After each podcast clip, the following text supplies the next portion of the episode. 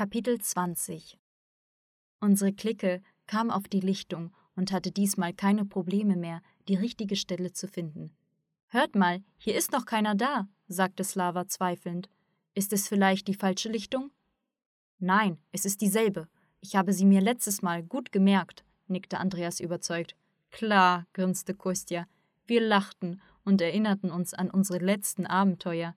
Etwa nach fünf Minuten kamen die älteren Jungs und ließen sich von unserer guten Laune anstecken. Oh, gleich kommt der Lehrer, sagte Viktor lebhaft.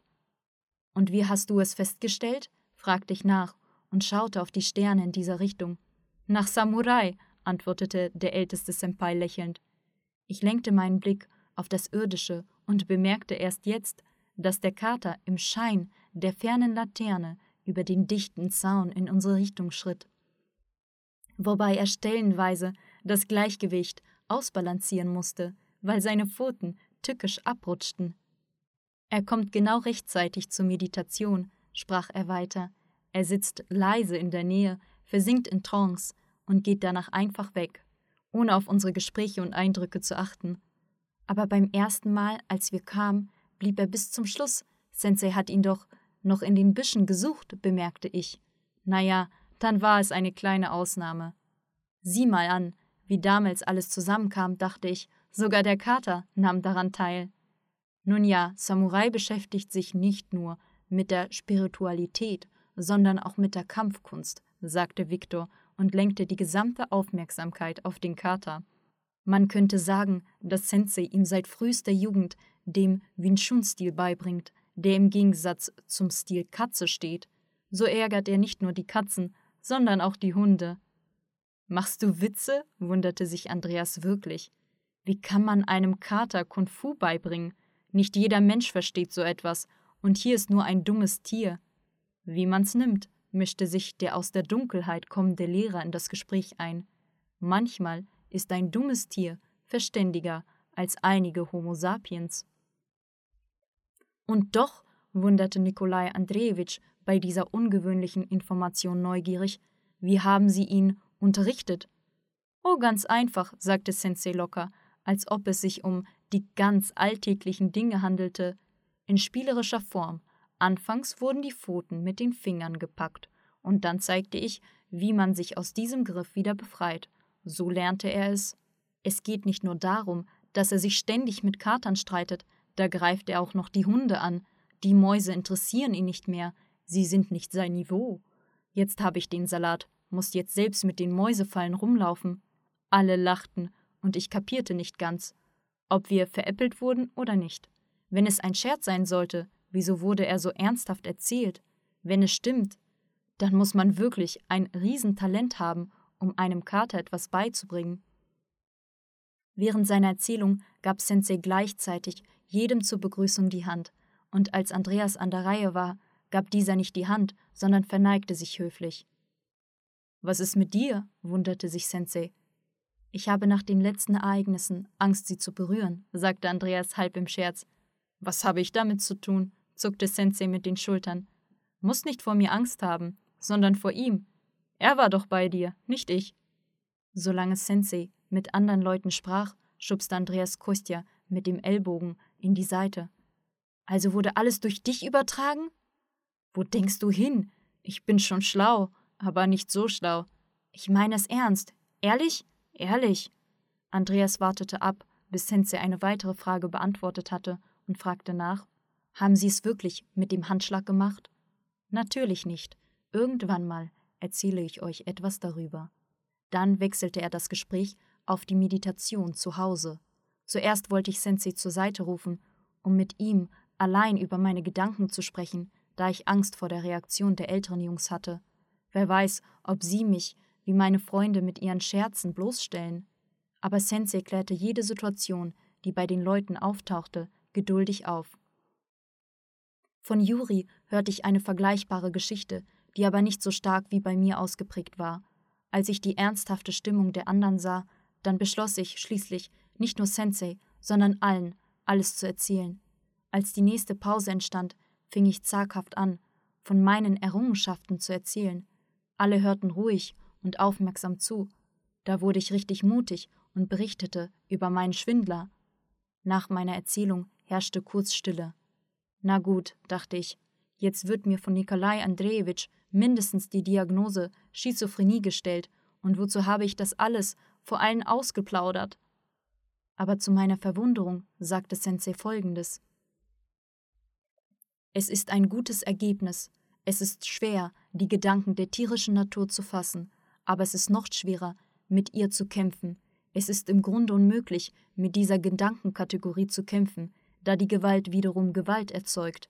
Und je mehr man versucht, den Gedanken zu töten, desto stärker wird dieser in Erscheinung treten. Die beste Schutzmethode besteht darin, auf positive Gedanken umzuschalten. Hier funktioniert das Aikido-Prinzip, das sanfte Ausweichen. Und wenn Sie mich den ganzen Tag verfolgen, kann ich denn nicht Sie mit einem kräftigen Schimpfwort unterbrechen? fragte Ruslan. Egal wie du sie unterbrichst, werden diese negativen Gedanken nach dem Wechselwirkungsprinzip trotzdem verstärkt werden. Deswegen sollt ihr nicht mit ihnen kämpfen, sondern denen ausweichen. Ihr sollt die positiven Gedanken künstlich verstärken, indem ihr euch auf etwas Gutes konzentriert oder euch an etwas Gutes erinnert. Nur durch dieses sanfte Ausweichen könnt ihr gegen negative Gedanken ankommen. Aber wieso gibt es absolut gegensätzliche Gedanken? Es passiert mir auch, dass ich durch meine Gedanken verwirrt bin. Sagen wir mal so, im menschlichen Körper gibt es die geistliche Natur bzw. die Seele und die materielle Natur bzw. die tierische Natur. Es ist egal, wie man sie nennt. Der menschliche Geist stellt ein Schlachtfeld dieser zwei Ursprünge dar. Deswegen entstehen auch unterschiedliche Gedanken. Wer bin dann ich, wenn die Gedanken fremd sind? Es sind nicht Fremde, sondern deine, aber du bist derjenige, der sie hört. Es kommt darauf an, welche Natur du vorziehst, so wirst du auch sein. Wenn du die tierische Natur vorziehst, dann wirst du böse und zickig sein. Wenn du auf die Ratschläge der Seele hörst, wirst du zu einem guten Menschen, und für die anderen Menschen wird es angenehm sein, mit dir Zeit zu verbringen. Die Wahl bleibt bei dir. Entweder bist du ein Tyrann oder ein Heiliger. Aber wieso war es bei mir so, dass meine Begeisterung über die Wutbändigung zum Stolz bzw. zur Steigerung des Größenwahns führte? Ich habe doch eigentlich eine gute Tat vollbracht. Wieso wurden meine Gedanken auf die andere Seite gezogen? bohrte ich nach. Du hast dich der Seele zugewandt. Dein Wunsch ging in Erfüllung. Als deine Kontrolle nachließ, wurdest du von deiner tierischen Natur unauffällig rübergezogen, die deine egoistischen Lieblingsgedanken dafür nutzte. Es hat dir gefallen, dass du von allen Seiten gelobt wurdest, wie klug, wie vernünftig und so weiter du bist. In dir findet ein Krieg der beiden Ursprünge statt, welche um dich kämpfen. Deine Zukunft hängt davon ab, auf wessen Seite du bist. Ich überlegte und hakte danach. Also war es dieser Schwindler, der mich an den Schmerz erinnerte und mich bei der Konzentration störte, der den Größenwahn. Ganz genau. Aber es gibt doch einen Haufen von diesen Gedanken. Ja, bestätigte Sensei. Eine Legion davon. Deswegen ist es unmöglich, mit ihnen zu kämpfen. Da geht es nicht mehr um Kung Fu. Es ist viel ernster. Kämpfen kann man nur mit jemand, der Widerstand leistet. Mit dem Vakuum zu kämpfen, ist sinnlos. Beim Vakuum negativer Gedanken kann man nur ein Vakuum positiver Gedanken erzeugen. Ich wiederhole nochmals, dass es darum geht, auf Gutes umzuschalten, an Gutes zu denken. Bleibt dabei immer wachsam, hört, woran das Gehirn denkt, beobachtet euch selbst. Ihr werdet merken, dass ihr euch nicht anstrengt, aber es trotzdem Gedanken über Überfluss gibt. Und es gibt nicht nur einen Gedanken, es können gleichzeitig zwei, drei oder mehr sein. Das hört sich wie beim Christentum an. Ein Teufel sitzt auf der linken Schulter und ein Engel auf der rechten. Und sie flüstern ständig, bemerkte Wladimir. Ganz genau, bestätigte Sensei. Nur ist es seltsam, dass der Teufel lauter flüstert, seine Stimme ist bestimmt tiefer. Das, was man im Christentum als den Teufel bezeichnet, ist die Erscheinung unserer tierischen Natur. Als ich bei mir die Gedankenteilung bemerkte, dachte ich, dass ich vielleicht schizophren werde. Das hat doch auch mit der Spaltung des Bewusstseins zu tun, sagte ich richtig mutig. Sensei lächelte und sagte scherzhaft, es gibt kein Genie ohne Anzeichen von Wahnsinn. Nikolai Andrejewitsch lachte. Ja, ja, ja. Übrigens, ich beobachte etwas Ähnliches auch bei mir. Da stieg Stas in das Gespräch ein, der über eigene Dinge laut nachdenkte. Nun, wenn ich es richtig verstanden habe, stellt der Geist ein Schlachtfeld zweier Ursprünge dar, und ihre Waffen sind die Gedanken. Aber wie kann man sie voneinander unterscheiden? Wie zeigt sich in den Gedanken die spirituelle und tierische Natur? Was ist das? Die Gedanken, die durch Kraft der Liebe im weitesten Sinne des Wortes geboren wurden, stellen die spirituelle Natur dar. Die Gedanken über den Körper, Größenwahn und über unsere Instinkte, Reflexe, Wünsche, die sich nur auf materielle Interessen beziehen und so weiter, sind von der tierischen Natur. Nein, dann muss man in der Höhle leben, sagte Ruslan seine Meinung, damit man nichts hat und nichts wünscht. Bei so einem Kopf hilft die Höhle nicht, zog ihn Eugen scherzhaft auf. Es verbietet dir niemand, etwas zu haben, sprach Sensei weiter. Wenn du willst, kannst du mit der Zeit Schritt halten und alle Vorteile der Zivilisation genießen. Aber es ist dumm und in Bezug auf die geistige Natur unnatürlich, nur dafür zu leben und den Sinn des Lebens auf der Erde im Sammeln von materiellen Gütern zu sehen. Diese Zielsetzung ist ein Zeichen davon, dass die tierische Natur im Menschen überwiegt. Doch das bedeutet nicht, dass man als Einsiedler in der Höhle leben muss. Nein, ich habe es euch schon mal erzählt dass diese hohen Technologien der Menschheit gegeben wurden, damit die Menschen mehr Zeit für ihre spirituelle Vervollkommnung haben. Aber sie sind nicht dafür da, dass der Mensch zu Hause eine Menge Metallteile sammelt und durch diese Besitztümer seinen Größenwahn steigert. Und nach einem kurzen Schweigen sagte Sensei nachdenklich: Der Mensch stellt eine komplizierte Synthese vom Geistigen und Tierischen dar. Es ist schade, dass in eurem Bewusstsein das Tierische und nicht das Göttliche überwiegt. Ich habe die letzten Tage überlegt und beschlossen, euch eine uralte Praktik zu geben, die euch hilft, diese zwei Naturen ins Gleichgewicht zu bringen, damit das Tierische euch nicht so herunterzieht. Sie existiert schon genauso lange, wie der Mensch existiert. Bei dieser geistigen Praktik geht es nicht nur um die Arbeit an sich selbst, an seinen Gedanken, sondern auch darum, was besonders wichtig ist, um das Erwachen der Seele.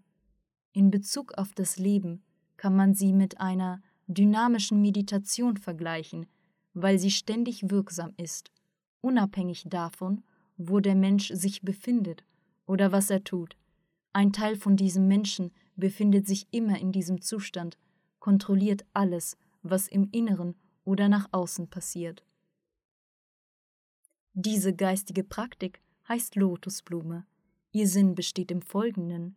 Der Mensch stellt sich vor, als ob er im Bereich des Sonnengeflechts einen Samen einpflanzen würde.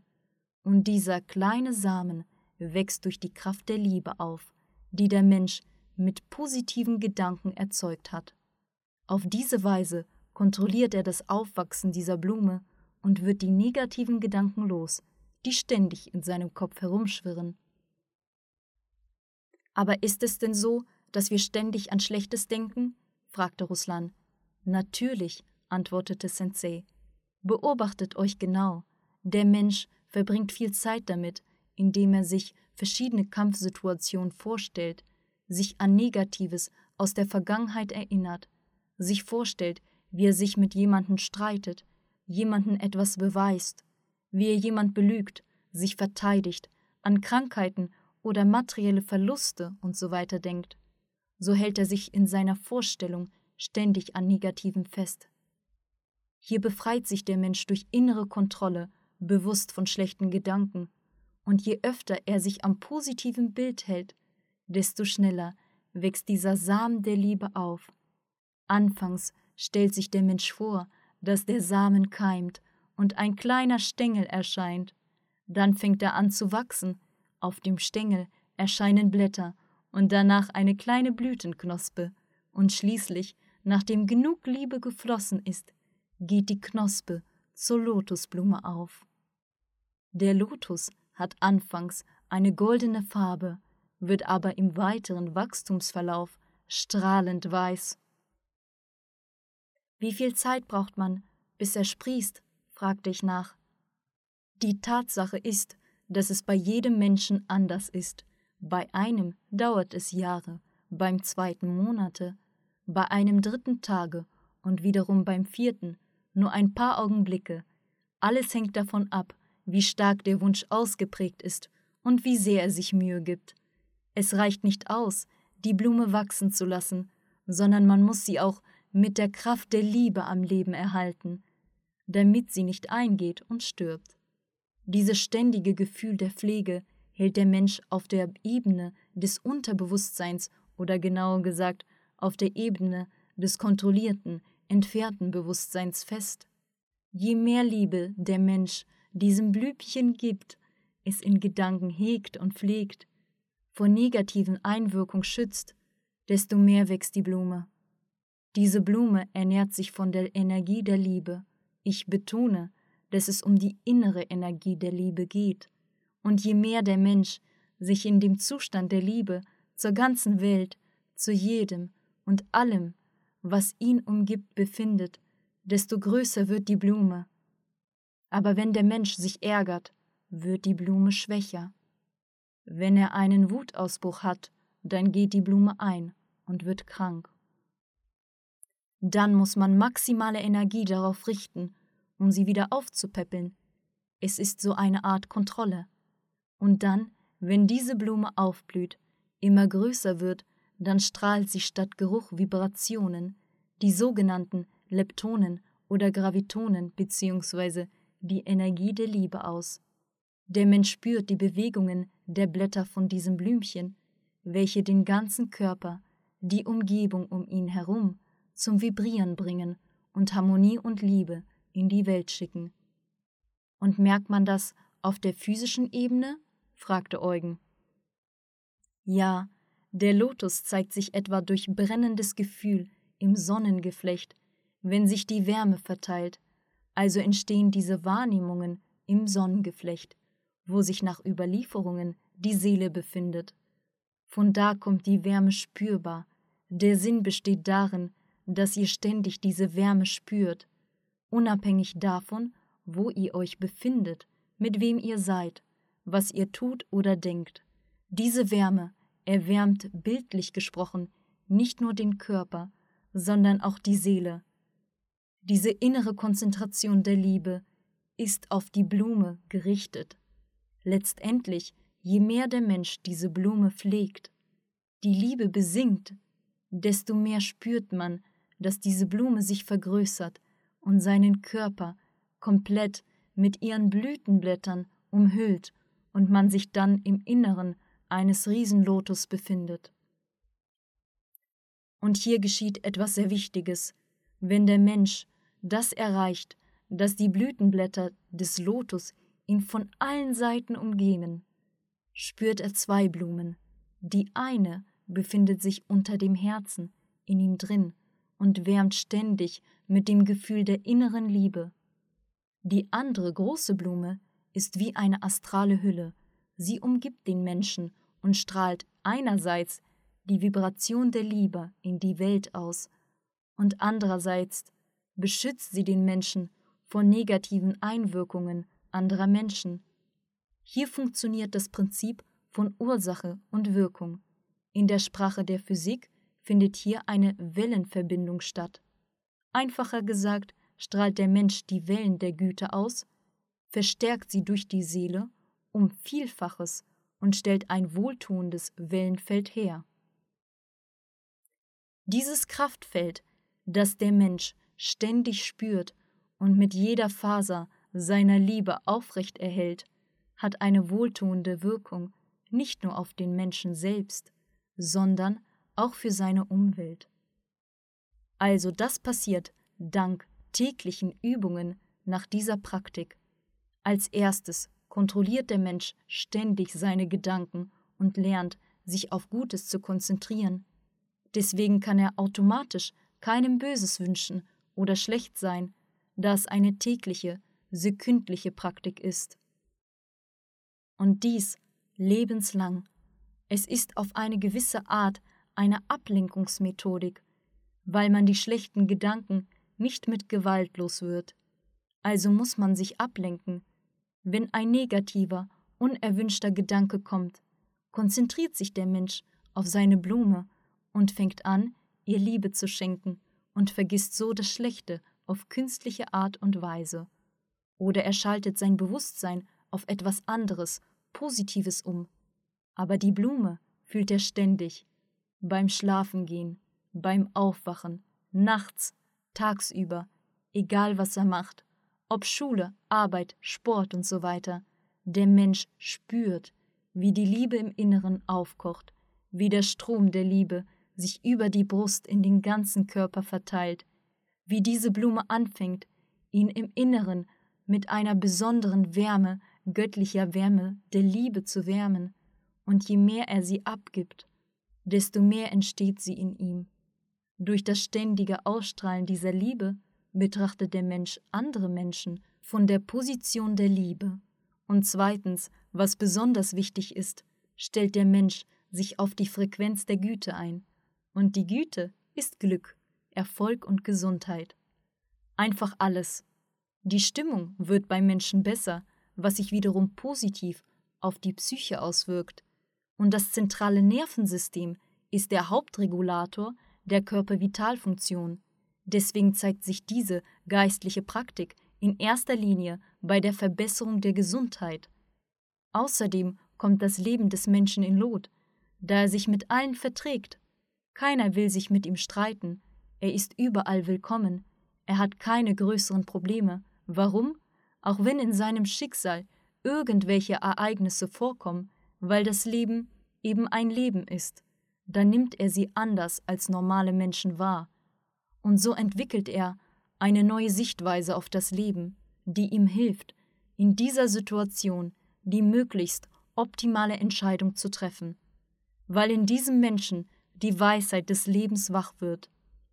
Und das Wichtigste ist drittens, dass im Menschen die Seele erwacht, dass er anfängt, sich überall als Mensch zu fühlen, zu verstehen, was Gott ist dass Gott eine allgegenwärtige Substanz und keine Fantasie von einzelnen Idioten ist. Er fängt an, die göttliche Präsenz in sich zu spüren, diese Kraft mit seinen positiven Gedanken und Gefühlen zu steigern. Er fühlt sich nicht mehr allein in dieser Welt, weil Gott bei ihm und in ihm ist. Er spürt seine reale Gegenwart. Es gibt so eine Aussage, wer in Liebe ist, der ist in Gott und Gott ist in ihm, weil Gott die Liebe ist. Es ist sehr wichtig, dass der Mensch die Aura der Blume spürt, die sich in ihm und um ihn herum befindet. Und wie fühlt sich diese Aura um den Körper an? fragt es das. Mit der Zeit siehst du diese Vibration um dich herum in Form von leichtem Glühen. Die Luft wird leuchtender und durchsichtiger, aber die Umwelt erscheint in deiner Wahrnehmung in gesättigten Farben. Und das Auffallende ist dabei, dass auch die Mitmenschen diese Veränderungen wahrnehmen. Im Volksmund wird gesagt, dass der Mensch leuchtet. Damit ist das Leuchten des Wellenfeldes gemeint, das mit der Liebe des Menschen erzeugt wird. Die Menschen herum fangen auch an, dieses Feld zu spüren. Es ist ihnen angenehm, dass dieser Mensch sich in der Nähe befindet. Sie fühlen auch Freude, innere Aufregung. Viele Menschen werden gesund.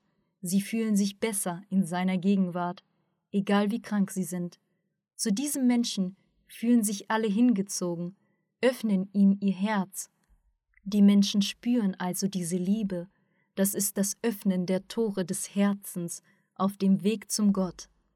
Das ist das, worüber alle große Menschen sprachen und was Jesus meinte, als er sagte, Lass Gott in dein Herz herein. Diese geistliche Praktik, Lotus, wurde seit Anbeginn der Zeit angewendet, Seit Urzeiten meinte man, dass Lotus Götter hervorbringt und dass im Lotus Gott erwacht.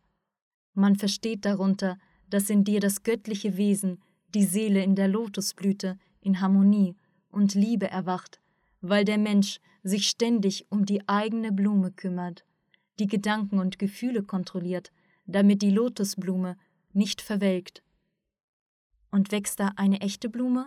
fragte Slava verwundert. Nein, es gibt natürlich keine wirkliche Blume dort. Es ist wie eine Fantasie. Diesen Prozess kann man auch anders bezeichnen. Das Erwachen der göttlichen Liebe, die Erleuchtung, die völlige Verschmelzung mit Gott. Moksha, Dao, Shinto. Kannst es nennen, wie du willst. Es sind alles Worte und Religionen. Aber man erschafft einfach mit positiven Gedanken und dem Gefühl der Liebe eines Menschen ein bestimmtes Kraftfeld, welches seinerseits auf die Umwelt einwirkt und außerdem die innere Frequenz der Bewusstseinswahrnehmung vom Menschen selbst verändert. Und die Seele? fragte ich. Aber die Seele bist du. Sie ist wie ein ewiger Generator der göttlichen Kraft, wenn ihr so wollt, welchen man aber mit ständigen Gedanken über die Liebe in Gang bringen muss. Irgendwann erzähle ich euch genau über die Seele und ihre Bestimmung. Da stieg Kostja in das Gespräch ein. Sie sagten, dass diese geistliche Praktik sehr alt ist. Wie alt denn? Ich habe bereits gesagt, dass sie schon so lange existiert, wie der Mensch als bewusstes Wesen existiert. Nein, ich meine schon seit sieben, zehntausend Jahren. Du nimmst einen zu kurzen Zeitabschnitt. Die Menschheit existierte in der zivilisierten Variante auch schon früher mehrmals, wobei sie auch noch über höhere Technologien als jetzt verfügt hatte. Die andere Frage ist, warum sie verschwunden waren. Irgendwann erzähle ich euch darüber. Aber wenn diese Praktik so alt ist, dann müssten doch irgendwelche Geschichten über sie in unserer Zivilisation vorhanden sein. Unbedingt, dass diese geistliche Praktik Lotusblume schon früher existierte, bestätigen mehrere altertümliche Quellen. Lotus wurde zum Beispiel den auserwählten Pharaonen des alten Ägyptens gegeben. Wenn du zu dieser Fragestellung die Literatur durchforstest, wirst du dich überzeugen, dass in ägyptischen Mythen gesagt wurde, dass sogar ihr Gott Ra in einer Lotusblume geboren wurde. Die Blume diente als Thron, auf dem Isida Gor und Osiris saßen. In den alten Veda, den uralten hinduistischen Büchern, welche auf Sanskrit verfasst wurden, ist Lotus auch ein zentrales Thema, insbesondere wenn man bedenkt, dass Gott drei männliche Hauptinkarnationen, Brahma, der Schöpfer, Vishnu, der Verteidiger und Shiva, der Zerstörer hatte, wird darin Folgendes berichtet. Aus dem Körper des Gottes Vishnu erschien ein riesiger, goldener Lotus, in welchem sich der lotusgeborene Schöpfer Brahma befand. Der goldene tausendblättrige Lotus wuchs und mit ihm zusammen wuchs das Universum. Bis zum heutigen Tag symbolisiert der Lotus die Reinheit und Keuschheit in China und in Indien, die besten menschlichen Eigenschaften und Bestrebungen verbanden die Menschen mit dem Lotus. In China ist man der Meinung, dass auf einem besonderen westlichen Himmel einen Lotussee gibt und jede Blume, die da wächst, mit einer Seele des verstorbenen Menschen verbunden ist. Wenn der Mensch tugendhaft war, dann blüht die Blume auf, wenn nicht, verwelkt sie. In Griechenland hält man den Lotus für eine Pflanze, welche der Göttin Hera gewidmet wurde. Im goldenen Sonnenkanu in Form von Lotus gebaut, unternahm Herkules eine von seinen Reisen. Aber es sind alles Legenden und Mythen, die nicht nur ausgedacht wurden, sie entstanden, weil die Menschen sich dank dieser uralten Praktik entfalten konnten. Es ist einfach so, dass früher die Lotusblume nur an Auserwählte, geistlich weiterentwickelte Individuum gegeben wurde, weil bei den meisten Menschen früher die tierische Natur überwog, und es ist natürlich, dass die anderen Menschen in diesen Individuen Götter sahen. Denn jemand, der Lotus aufwachsen ließ und die Seele erweckt hatte, wird in Wirklichkeit Gott ähnlich, weil er nur mit Gedanken in Liebe erschafft. Als die Zeit kam, viele Menschen geistlich weiterzuentwickeln, gaben Bodhisattva von Shambhala diese geistige Praktik an Buddha. Durch die Umsetzung dieser Lotustechnik erlangte Siddhartha Gautama die Erleuchtung, als er unter dem Bodhi-Baum saß. Mit der Erlaubnis von Rigden gab Buddha sie an seine Schüler zur Verbreitung für die Massen weiter. Leider haben die Menschen im Laufe der Zeit die Lehre des Buddhas verzehrt und auf der Basis dieser geistigen Praktik eine ganze Religion geschaffen. Dies führte dazu, dass sogar bekennende Buddhisten sich das Paradies als einen ungewöhnlichen Ort vorstellen, wo die Menschen wie die Götter in der Lotusblume geboren werden. Sie suchen nach diesem Ort, obwohl sich dieser immer in ihnen befindet. Sie haben aus Buddha einen Gott gemacht, obwohl er in Wirklichkeit einfach ein Mensch war, der dank dieser geistigen Praktik die Wahrheit erkannt hatte. Daraus entstand der Lotus als Symbol im Buddhismus, und daher kamen auch die Ausdrücke Buddha sitzt im Lotus oder Buddha steht im Lotus. Er hat einfach mit seinem Beispiel den Menschen gezeigt, was ein Mensch erreichen kann, indem er seine tierische Natur besiegt. Er tat wirklich viel Nützliches für die geistliche Entwicklung der Menschheit, indem er diese geistliche Praktik unter den Leuten in ihrer ursprünglichen Form verbreitete.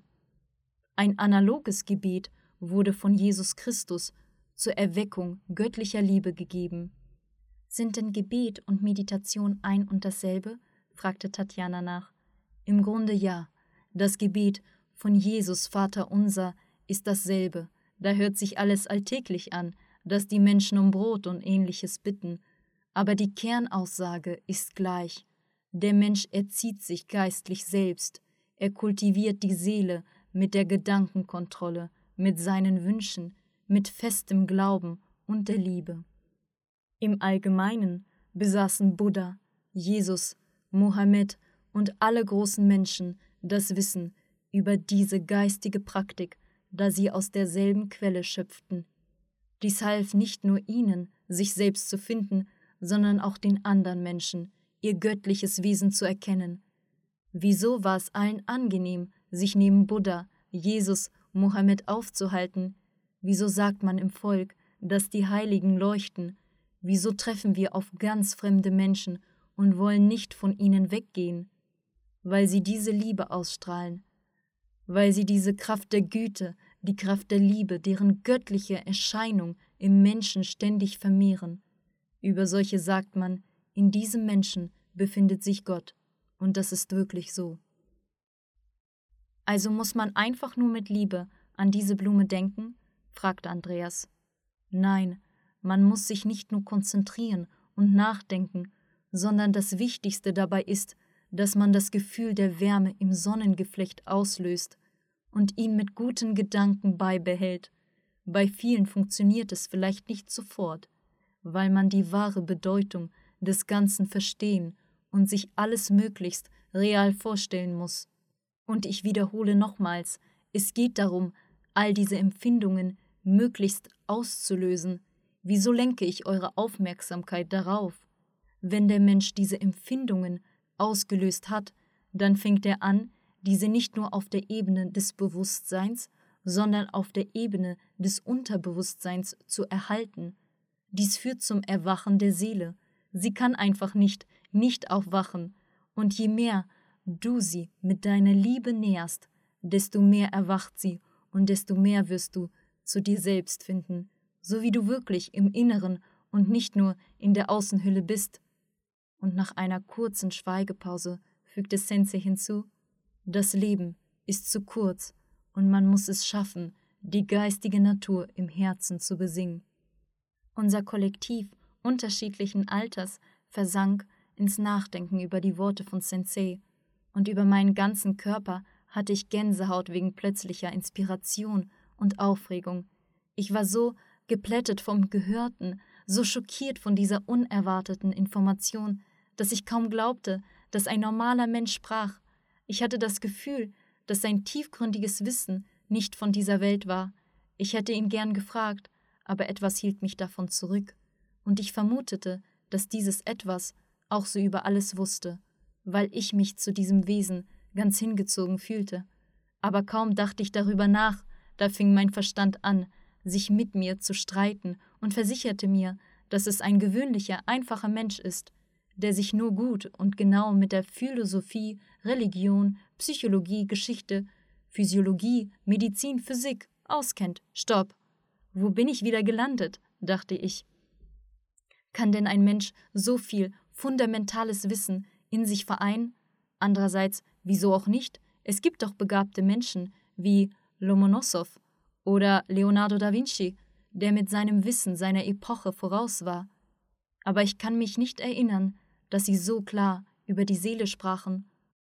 Und wieso mache ich mir den Kopf, wer er in Wirklichkeit ist? Die Hauptsache ist, dass ich die Antworten auf mich beschäftigenden Fragen bekommen und das gefunden habe, was ich schon seit langem suchte. Es ist wahr, dass man sagt, wer suchet, der findet. Ich freute mich aufrichtig wie ein Kind. Das ist doch das, was man braucht. Das ist doch ein Weg, diesen Rand der Ewigkeit zu erreichen, von wo die außergewöhnlichen Menschen betrachten. Es ist meine einzige Chance, mein einziger Strohhalm, kein Strohhalm, sondern eine Rettungsarche, in der der physische Tod keine Angst macht, in der man keine Angst hat, in die Ewigkeit zu schwimmen. Na, gibt es keine Fragen? fragte Sensei interessiert nach. Wir schwiegen und schauten ihn mit bewundernden Augen an. Nur Nikolai Andrejewitsch, der in unserem Kollektiv ein mehr oder weniger nüchterner Mensch war, antwortete: Na, gehen wir davon aus, dass ich natürlich nicht an Gott glaube, aber von der psychologischen Sicht der Dinge ist es eine interessante Variante. Ich muss alles überdenken. Es gibt viele Informationen. Ich muss erst alles verarbeiten, und die Fragen kommen später. Ist doch wunderbar, sagte der Lehrer gutmütig. Dann reicht es für heute. Machen wir uns auf den Weg.